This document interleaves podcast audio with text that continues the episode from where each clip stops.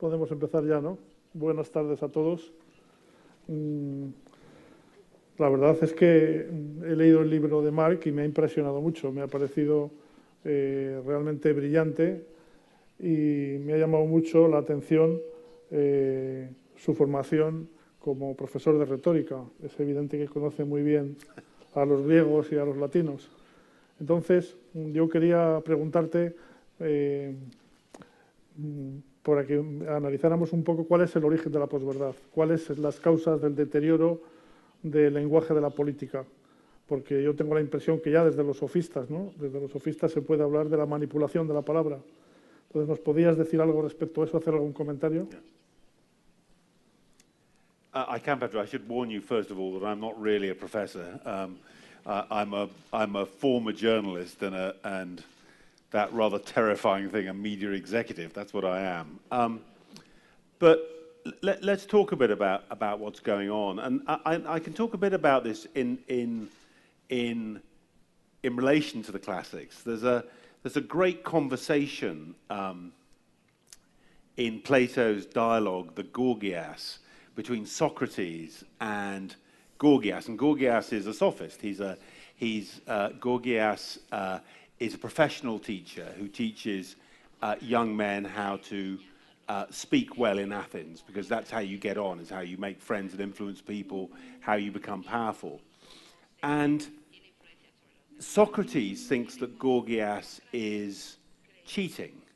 He's teaching them tricks. He's teaching them how to um, manipulate people. And, uh, and what Socrates says to Gorgias is um, you, you say, you Gorgias say that rhetoric is an art. I don't think it's an art. I think it's a knack. I think it's like you're like a cook who finds out what people likes to eat and then gives them what they like.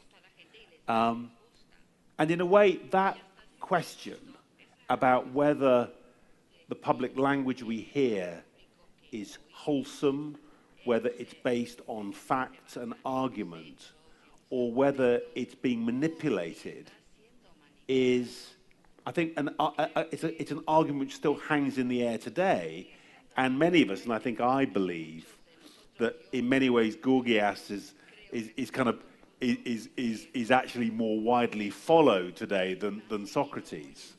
Um, and there's a little, there's a further little catch here that the word um, that, that uh, Socrates, Plato uses for this word knack, it's just a knack, um, is the Greek word empiria, um, which also means experience, and it's where we get the word empirical from. And it's an amazing thought, but I, I sort of think that Plato is intuiting, he's imagining the future. And he's magi- imagining a future where you can actually find out and calculate what persuades people. You can use empirical evidence and algorithms and data to find out what, what influences people. And in modern elections, pretty much everyone does that.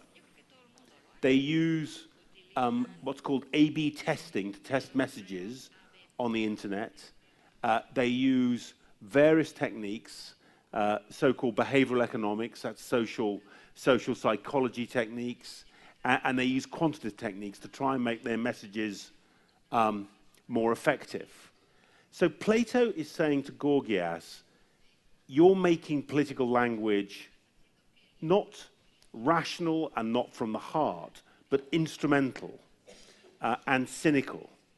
And I have to say, one of the conclusions of my book is I believe that's happening. And I think last year, both in the Brexit um, campaign and um, in the US election, which led to the um, victory of Donald Trump, I, th- I thought we saw that in action. Yo creo que efectivamente la manipulación del lenguaje, la manipulación de las palabras, es algo que está ya en la antigüedad clásica. El propio Aristóteles, en su retórica, distingue entre el etos y el patos, entre el lenguaje que se dirige a la persuasión con argumentos racionales al lenguaje que toca los sentimientos, como tú bien citas en tu libro. Lo que sucede es que eh, la manipulación del lenguaje ha alcanzado posibilidades nuevas con las nuevas tecnologías de la información, con las redes sociales, con los medios de comunicación de masas. Yo el otro día leía las memorias de Thomas Mann y que había, eh, creo que ese pasaje estaba escrito en 1934 o 35 y hablaba de la propaganda del régimen nazi. Y mm, todo lo que decía, absolutamente todo, podría haber sido escrito ayer. O sea, lo que sucedió, lo que está sucediendo ahora en Europa y en Estados Unidos, sucedió también en los años 30 en Europa. Eh, lo que pasa es que ahora, mm, efectivamente, eh, las tecnologías de la información y las redes sociales amplifican los mensajes y los hacen llegar a millones de personas. En el fondo, yo creo que nada ha cambiado, eh, porque el populismo y la posverdad se basa en lo que siempre se ha basado, que es en decir lo que la gente quiere oír. Eh, es evidente que la crisis ha producido un gran impacto, una gran inseguridad. Eh, la gente se ha quedado sin trabajo, ha perdido su capacidad adquisitiva, vivimos en un mundo muy inseguro y ese es el terreno abonado en el que ha crecido la posverdad. Yo creo que se han combinado dos efectos. en primer lugar, eh, las nuevas tecnologías, las redes sociales, pero también esa inseguridad, esa crisis económica que ha sido terreno abonado, para que los demagogos, para que los políticos con pocos escrúpulos eh, hayan lanzado mensajes eh, simplistas para soluciones, soluciones simples para problemas muy complejos y eso es lo que ha ido creciendo en los últimos años en Europa y lo que estamos viendo ahora con la emergencia de los populismos. So I think, I think that's, that's very interesting. And I, I also um, think that what's interesting is that certainly in Germany, I think Italy's a different story, but in Germany, um, uh, fascist populism uh, came to power slightly after the worst effects of, of the economic crash. Um, the German economy was doing slightly better when, when Hitler came to power. But the, the the crash had left um, um, the pub public in Germany very um, cynical um, about conventional politics. And um, fascism was able to, to, to prey on that cynicism. I, I was reading uh, the, the great political writer and thinker Hannah Arendt on, on, on the 1930s. And one thing she said which struck a chord with me was the mass, the mass propaganda of the totalitarian regimes. Um, they discovered that the people would always believe the worst and didn't mind if they found out they were being deceived because they assumed they were being lied to all the time anyway. Um, and although I don't think Donald Trump is Hitler, I think there's something different going on. That, that, that quote they would always believe the worst. That reminded me of Trump in January in his inauguration day, where he talked about American carnage. Um, he said something like, This American carnage stops right here and right now. And his portrayal of America and its carnage, I mean, to an objective observer, America is a very successful, very prosperous country. And although it has serious problems, the truth is most Americans live um, pretty prosperous lives. Um, uh, they don't suffer crime. Uh, they don't go in fear of their lives or their jobs. It's a very successful country. But one of um, Donald Trump's habits is to argue from the particular to the general. Um, one of the really strong and objectionable things he said early on was essentially to imply that because one or a number of Mexican immigrants uh, uh, had committed rape, that essentially all, Ameri uh, all Mexican immigrants were rapists. So you take an, a small thing and, and generalize it and say it's the norm. And American Carnage strikes me as being an example of that. But the, the, the unsettling truth is that phrase, this American carnage, rings true to many American citizens. Um, I think there are many, many Americans who do believe the worst, um, who do feel fearful, who feel that their, um, their values are being trashed um, and denigrated, who, who believe that their children will not have opportunities and jobs, and have an exaggerated view of the fear that immigrants will take jobs and so forth. And in that atmosphere, the, the trouble about that atmosphere, where you've got a lot of people to believe a very dark version of, of what's happening, is it justifies more extreme action by government.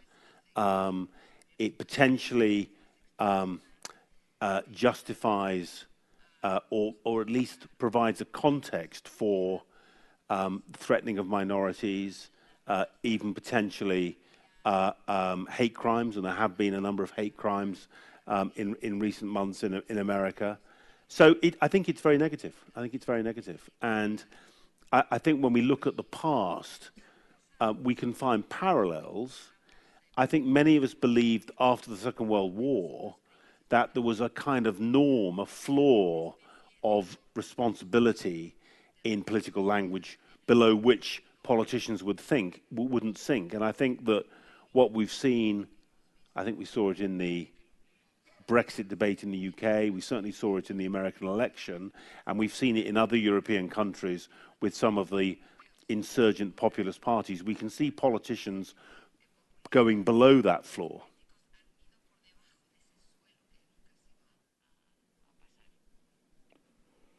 Yo creo que si miramos la historia no tenemos por qué sorprendernos mucho, porque eh, lo que está pasando ahora en Estados Unidos ya pasó también en los años 50 en el macartismo. Como tú eh, has explicado muy bien, también sucedió en Alemania en los años 30. Eh, una de las características más relevantes de Hitler es que era un gran orador. Era una persona que tenía una enorme empatía para conectar con las masas. A mí me impresiona mucho su discurso en el Congreso de Nuremberg en 1934, cuando se dirige a la multitud y habla de la unidad de Alemania, que Alemania es para todos los alemanes. Eh, me recuerda mucho, en cierta forma, la manera como Trump se dirige a los americanos diciendo que vamos a hacer América más grande y utilizando una serie de palabras que son palabras con una gran carga emocional que él siempre utiliza tanto en sus discursos como en sus tweets. Creo que él hace cada día unos seis o siete tweets para transmitir esos mensajes y para estar continuamente en contacto con su público. Pero la cuestión es por qué. La cuestión es por qué el populismo, por qué la posverdad, por qué la manipulación del lenguaje eh, ha tenido tanto efecto en, Europa y en Estados Unidos en, en estos últimos años. Es evidente, insisto, en la importancia de la crisis económica, es importante también la aparición de las nuevas tecnologías, pero a pesar de todo, a mí no me convencen esas explicaciones. Creo que hay algo que no llegamos a captar y que no sé si es que tiene algo que ver con la naturaleza humana o algo que es eh, metafísico. Em, en cualquier caso, me impresionó mucho el libro que escribió Richard Rorty en 2004, creo que lo conoces, en el que eh, hablaba de que en Estados Unidos iba a surgir un hombre fuerte, un strong man, hablaba de la crisis de los trabajadores de cuello blanco, hablaba de la pérdida de empleos en los estados industriales, hablaba eh, del deterioro de la calidad de vida en las ciudades, hablaba del miedo a la globalización, o sea, y todo ese caldo de cultivo eh, que se ha ido fraguando en los últimos 10 o 12 años es lo que ha hecho posible eh, la victoria de Trump. pero aunque yo creo que el fenómeno Trump tiene muchas explicaciones y si cogemos el mapa de Estados Unidos vemos cómo a Trump se han votado en los estados de la América profunda, en cambio Clinton ganó en los estados del oeste. O sea, creo que hay algo que se nos escapa y que yo no acabo de entender muy bien. ¿Cómo es posible que una sociedad eh, desarrollada con un alto nivel de renta, una sociedad en la que las minorías son cultas, pueda eh, un personaje como Trump ganar las elecciones y llegar al poder? And I, I think it's important that we don't, it, it, it's quite easy to um, typecast um, Trump voters. Uh, and uh, many Europeans I speak to have, a, have, a, have an image of a angry white blue collar worker, um, in the, maybe in the middle of the country. And although it's true that um, uh, blue collar uh, workers in the middle of the country voted heavily in favor of Trump, um, a majority of um, white women voted for Trump, um, with very heavy voting for Trump in many suburbs, including suburbs um, in the northeast of the country, which we normally think of as being liberal. Um, in terms of college educated white women, very nearly a majority, uh, a, a, slight majority of college educated white women voted for Hillary Clinton. But it was very close. He got almost as many college educated white women as Hillary did. So the, the sense of alienation went much deeper than, as it were, a particular kind of blue collar worker. If you think of a, I don't know, a, factory worker um, who's lost their job to um, a foreign factory, that's when Donald Trump talks about his his people. Um, he's thinking about those people, and many people. But it was much wider than that. It was women as well as men. It spread um, deep into the suburbs of America. And the truth is, the biggest single indicator, if you were going to vote Trump, was being white. Uh, um, uh, many, many white people voted for Donald Trump. One of the things, uh, we, we, we will we'll, we'll get off the 1930s and, and, Adolf Hitler, but one other parallel um, between um, Donald Trump and, and, and um, Hitler's rhetoric is they both used a very particular phrase um, which essentially is I am your voice. I can be your voice.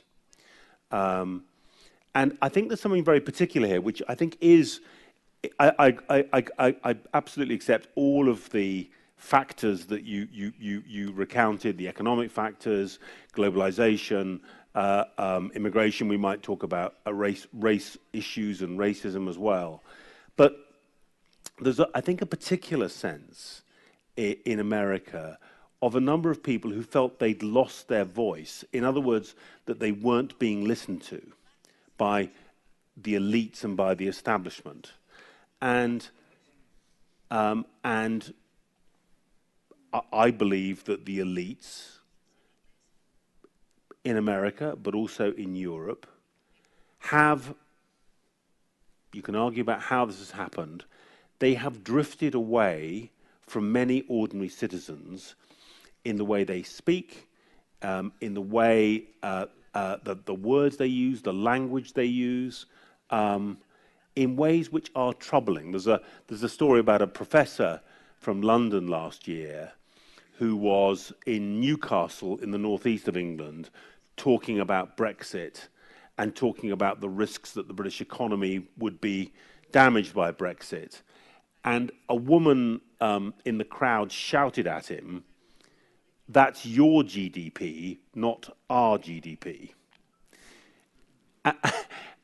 And what she meant, I think, was that there's a whole world, you can think about the world in statistics and charts and money and, and jargon, complicated words, and it doesn't relate to my experience. Um, now, many people would say that that's a, the woman's being foolish. GDP will affect her and her life. But that, I think the sense of just being cut off and not being listened to, and of the elites growing rather deaf um, to the concerns of ordinary people, created the vacuum into which the strong man arrives. And th- there's a pattern here. Um, um, uh, and the idea that a business person can take over, can, can arrive and sort things out.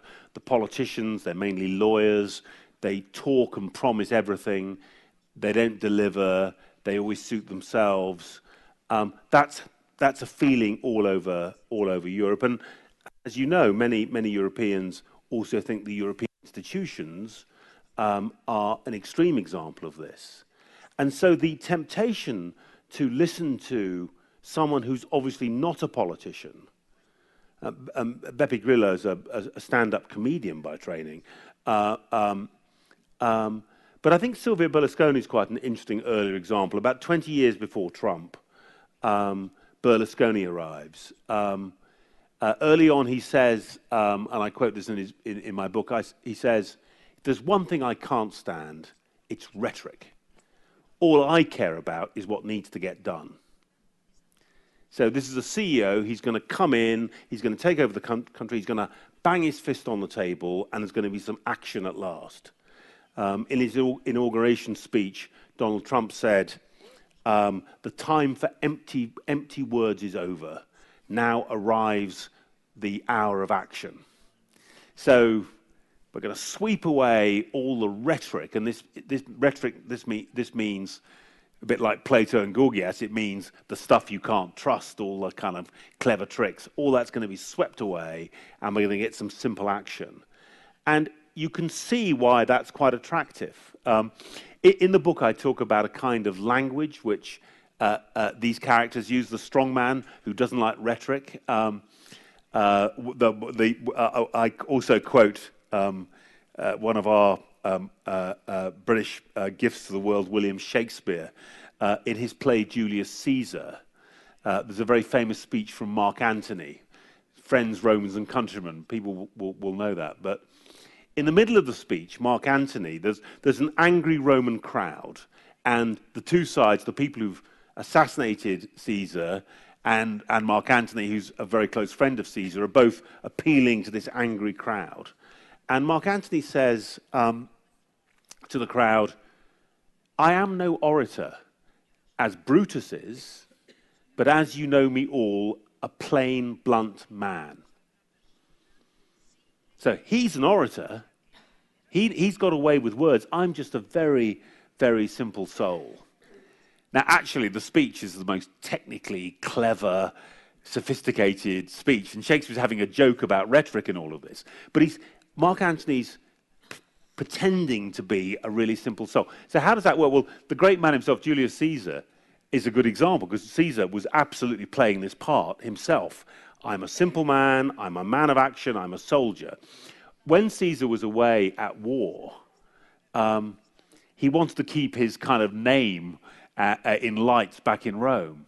So he used to write these uh, letters and dispatches which were really simple, like posters. So you could just stick them up and literally nail them up on street corners so the people could see what Caesar was up to. Um, and so, you know, Cicero is, is, is teaching the world, like Aristotle, about rhetoric. Cicero writes beautiful long sentences, lots of clauses. It's all very poetic and beautiful. Caesar writes, Veni, vidi, vici. I came, I saw, I conquered. Folks, we've got to build a wall. We've got to build a wall. Walls work. So the, the word for this is parataxis. Very short sentences, which are kind of layered up. And although they're quite simple, they pack a punch. Um, and that's how one of the ways, uh, you know, every time you speak in a short sentence, you're saying, I'm not a lawyer, I've, I've, I've, I've got no legal training, I'm just speaking like you would, I'm speaking your language. So that's how they do it. has planteado muchas cosas y muy interesantes. Eh, es cierto que eh, eh, una de las causas fundamentales del ascenso del populismo y de, la eclosión de los demagogos que estamos asistiendo es la crisis del lenguaje, la crisis de la retórica. El problema es que las palabras se han quedado vacías de significado. Las palabras no significan nada. Palabras como libertad, como democracia, eh, que tenían, como igualdad, como tolerancia, que tenían eh, una gran carga connotativa, eh, están empezando a no significar nada. Y yo creo que eso tiene mucho que ver también con el deterioro del liderazgo, con la pérdida de credibilidad de la clase dirigente. Lo que ha sucedido en España durante los últimos gobiernos es que los políticos han perdido mucha credibilidad porque han sido incapaces de manejar la crisis. Eh, España ha sufrido una crisis muy dura y la sensación de la gente es que los políticos no han estado a la altura. Eso ha sucedido en otros países. En Gran Bretaña, Gordon Brown perdió el poder, En Francia fue Sarkozy, en Italia fue el propio Berlusconi, o sea, que, perdió las elecciones. Eh, en Italia, como tú has dicho, el partido más votado fue el Movimiento Cinco Estrellas de Beppe Grillo, que es un cómico. Y yo creo que eso se debe porque eh, hay una especie eh, de desapego, hay una especie de abismo entre la ética y la política. Es decir, los políticos de la nueva generación no son ejemplares no tiene la autoridad moral que tenían los políticos que conocimos eh, después de la Segunda Guerra Mundial, políticos como De Gaulle, como Churchill, como Adenauer, que eran políticos que tenían una autoridad moral. Y yo creo que ha habido también un deterioro del liderazgo en Europa. Y ahora mismo, desgraciadamente, tenemos los peores líderes, los peores líderes que ha tenido Europa en los últimos 50 o 60 años. Son políticos con muy poca visión de futuro, eh, con muy poca eh, grandeza personal y muy apegados al corto plazo. Y yo creo que eso ha sido percibido claramente por la gente, que ha perdido en gran parte su confianza en la clase política y eso ha tenido mucho que ver con eh, la emergencia del populismo y con lo que ha pasado en Estados Unidos. No sé lo que piensas tú. Well, and I think in this country you've had this very interesting experiment of having a, a, quite a long period without essentially without a government, where the economy immediately starts doing very well, which is a kind of further further reflection. um, the the the I think what I think is uh, about this. I mean, it, it's hard in a way to disagree with that. You could say about Europe's politicians, they get blamed for everything and it's really not fair to blame a European leader for an economic crisis which began with um, crazy lending uh, of mortgages in the United States. But I think the trap that politicians have fallen into is this cycle of unrealistic promises which then can't be fulfilled. So you, you, you to, to, elect, to be elected, you have to promise the, the world, and then there's an inevitable disappointment. And what I yearn for is, is politicians who have enough respect and for the public and courage to actually explain the difficult decisions they're trying to make and to explain why they're difficult. Um, one of my frustrations um, in the Brexit debate, but it's true of many other debates, is the case, the positive case for Europe, was never made. I mean, nobody ever said, actually, there's an ideal here which is worth fighting for and preserving, and there are real economic benefits.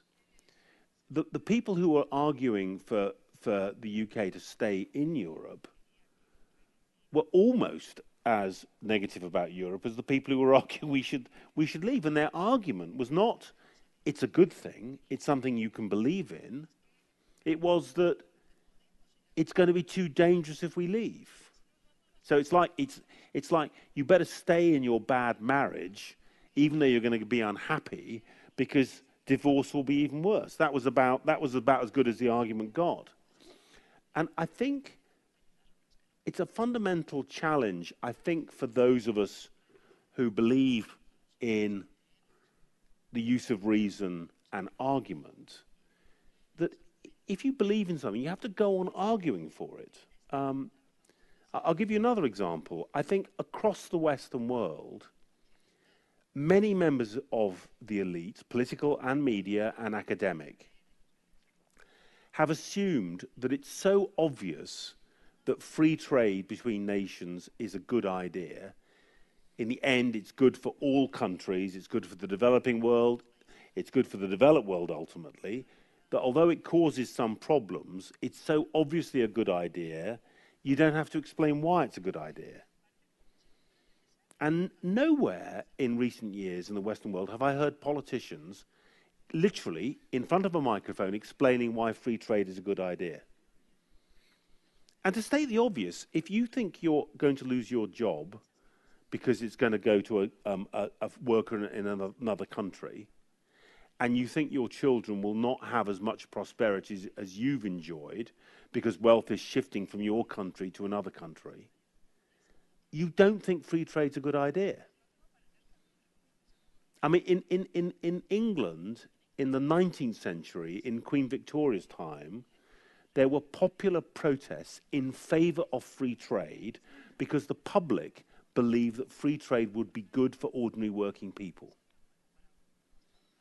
We are a million miles away from that, and the argument was never made. So I think, you know, one of the things that, if you like, um, politicians, mainstream politicians need to do is make their case. Don't pretend that everything's easy. Actually make your case. Um, I think you're absolutely right about words lo losing meaning. Um, uh, this can be tactically brilliant for a politician. If you can find a word um, which anyone can assign their own meaning to, that's very useful. So, take back control was one of the slogans um, of um, the uh, leave um, uh, the, the, the, leave campaign in, in, in last year's Brexit referendum in the UK, take back control. What does control mean? It means anything. If you're a fisherman in the North Sea, it means there won't be any fishing quotas anymore. We can catch as many fish as we want. It's nonsense. The, the, the, the fishing quotas aren't going to go away because of the EU. Um, take back control to other people meant there's going to be more money for the National Health Service. Um, and so if you can find a word like that, it's very politically useful. But I agree. But again, I think mainstream politicians have not been good at calling that out because they quite like to do that tactic themselves. So I do think we face a crisis. I think that's right. Cuando estabas hablando, estaba pensando en algo que no se menciona nunca, pero que a mí me parece esencial, que es la educación. Yo creo que ha habido un deterioro de la educación en casi toda Europa y muy especialmente en España. Eh, yo observo que las generaciones más jóvenes leen muy poco, eh, no conocen evidentemente la cultura clásica y eh, emplean mucho tiempo en las redes sociales. Yo creo que también el caldo de cultivo del populismo se asienta sobre el, el deterioro de la educación en España y concretamente en Europa. Es mucho más fácil que prosperen los demagogos cuando la gente eh, no es capaz de, interpretar las palabras, cuando no es capaz de, eh, mm, entender el significado de las cosas.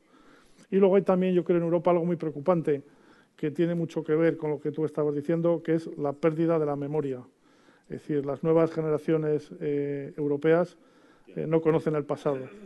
Cuando se fundó la, Unión Europea, el Tratado de Roma en 1957, los padres fundadores tenían muy claro que lo que querían evitar era una nueva guerra mundial. Y eso, eh, hay, un episodio en las memorias de, Helmut Schmidt que cuenta que invitó a su casa a cenar una noche a Giscard d'Estaing y que estuvieron hablando hasta, hasta altas horas de la madrugada. Y en ese en, ese, en esa cena, en, en, esa conversación en la penumbra, Smith le dijo a Giscard que era judío, que era judío, algo que nadie sabía. Eh, en esa cena los dos eh, llegaron al acuerdo de crear la serpiente monetaria como el embrión de lo que luego fue el euro y los dos eran muy conscientes de que eh, la creación de Europa no tenía bases económicas sino políticas, que lo importante era avanzar hacia la construcción de una Europa federal, de una Europa unida políticamente. Yo creo que la memoria de esa generación de personas se ha olvidado. los europeos mm, no saben que en la Segunda Guerra Mundial hubo 60 millones de muertos, no saben que el continente quedó devastado. Y eso es un verdadero problema, porque yo creo que muchas de las cosas que están pasando, si conserváramos un mínimo de memoria histórica, no se producirían. No, well, I think I think what you say is is is, is right. Um, I've been reading, and I'd, I'd, strongly recommend it. It's it's not the easiest read in the world, but it's a wonderful book. Um, a book called The Middle Ages by the German historian Johannes Fried, um, and it's a very thoughtful overview of the Middle Ages. And I just want to take one one thing from that book, and it's it's the start of Europe, the very start of Europe, in a way. uh, by which I mean the, the, the, the, the, the European civilization we have today. So we have to go to um, Aix-la-Chapelle, to Aachen and, and Charlemagne, and, and around the year 800, say. And Charlemagne um, is there with his kind of strategic advisor, Alcuin of York, the kind of monk is with him to kind of, how do you build a civilization? They, they know that there was a civilization, a great civilization in Rome, which was lost in the West. And um, they decide they want to kind of rebuild it. And, and they know that that's going to be about education. So, what do you teach first? What's the most important thing to teach? Is it science? Is it literature? Is it poetry? Is it, is it medicine? Um, they decide to teach rhetoric. They be, they're going to begin with rhetoric. And they, they, they have this impression, this, this, this, this sense of what rhetoric is, which is very different from, from ours. They, they think of rhetoric as teaching young people how to understand the world. So it's got a sense of an epistemology of how you make sense of the world and how to explain your understanding to other people. But also how to pay heed to people who have a different view of the world than you, to people from different cultures uh, and who have got a different sense of the world. And they think of this business of building, understanding, sharing understanding, and, and really being required to open yourself to other perspectives and to debate and argue as the foundation of law, of, of, of civil society, and of stable government. And also in a multicultural world like Charlemagne's empire, of hoping for peace. Now, it didn't always work, and of course, hundreds of years before that becomes institutionalized.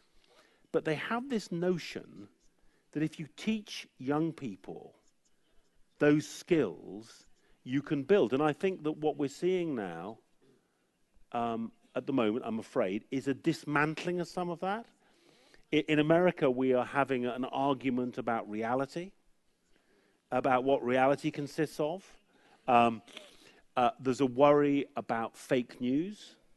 Um, uh, Donald Trump has very cleverly now used the term fake news to describe the journalism that we're doing at the failing NY Times. Um, so he's turning the tables. Um, Kellyanne Conway talks about alternative facts, uh, as if you can select which facts you want to believe, which version of reality you want to believe. And Pedro, I, I, I very strongly uh, agree with the notion that if you want to find a solution to these problems, you have to begin with education.